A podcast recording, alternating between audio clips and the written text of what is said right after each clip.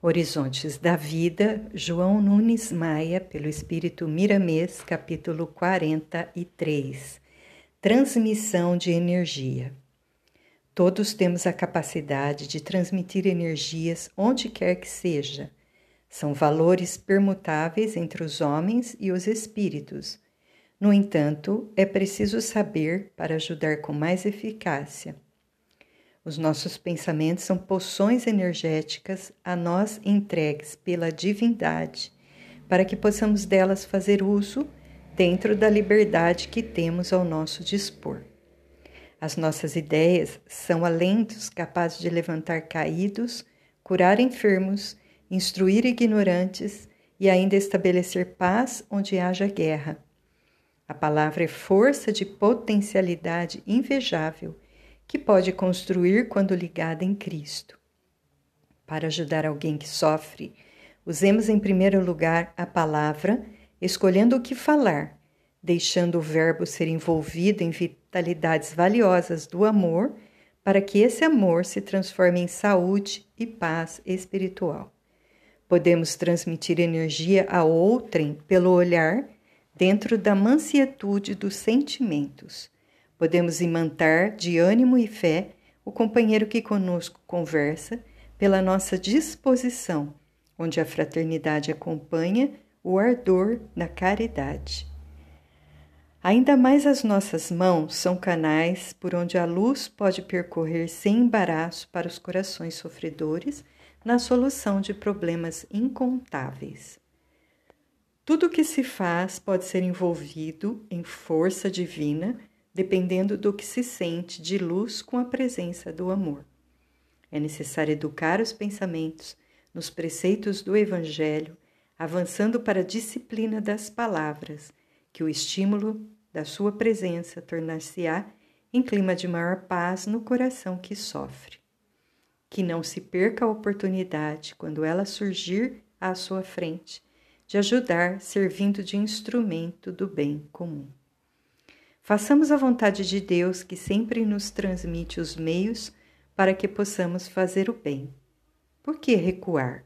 Jesus nunca parou na cooperação com Deus, no soerguimento dos homens. Escreveu o Evangelho em a natureza e ainda estabeleceu o clima superior para que os homens, seus discípulos, pudessem escrever no mundo o Evangelho da terra, pálido reflexo da boa nova do céu. Basta um pequeno esforço para que possamos ajudar, entretanto, devemos saber como ajudar melhor nos momentos certos e horas exatas para que o necessitado se eduque e se instrua usando as suas próprias forças para se manter nos caminhos que percorre.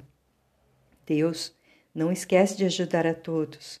Recebemos somente o que merecemos. As portas da nossa elevação que se abrem à luz dependem dos nossos esforços. Quando aprendemos a abri-las, tudo se torna mais fácil, indicando os caminhos da nossa felicidade. Vejamos a beleza da vida na vida universal. Os poderes de Deus estão concedidos para os espíritos na altura de seus despertamentos espirituais.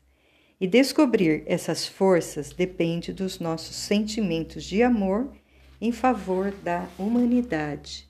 Não depende de sermos religiosos, e em qualquer lugar a que fomos chamados a servir, os ensejos nos aparecem para o grande aprendizado.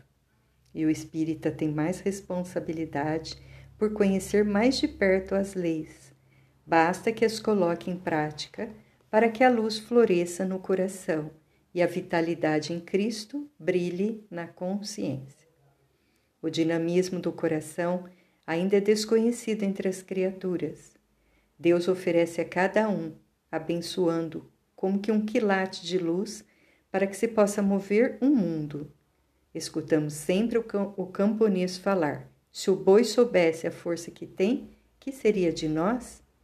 E nós falamos que se o homem tivesse consciência de seus poderes, despertando-os sem a devida educação dos sentimentos, o que seria da vida? Tudo vem a seu tempo, e o Senhor espera a maturidade das almas para grandes revelações.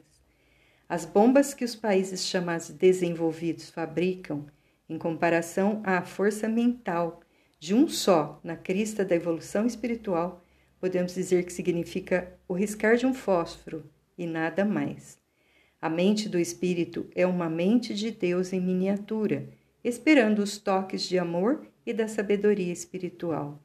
São horizontes da vida que se abrem com o abrir do coração para a grandeza da fraternidade em Jesus Cristo.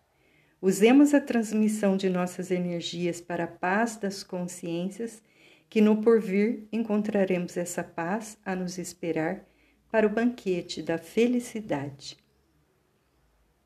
Façamos a vontade de Deus, que sempre nos transmite os meios para que possamos fazer o bem.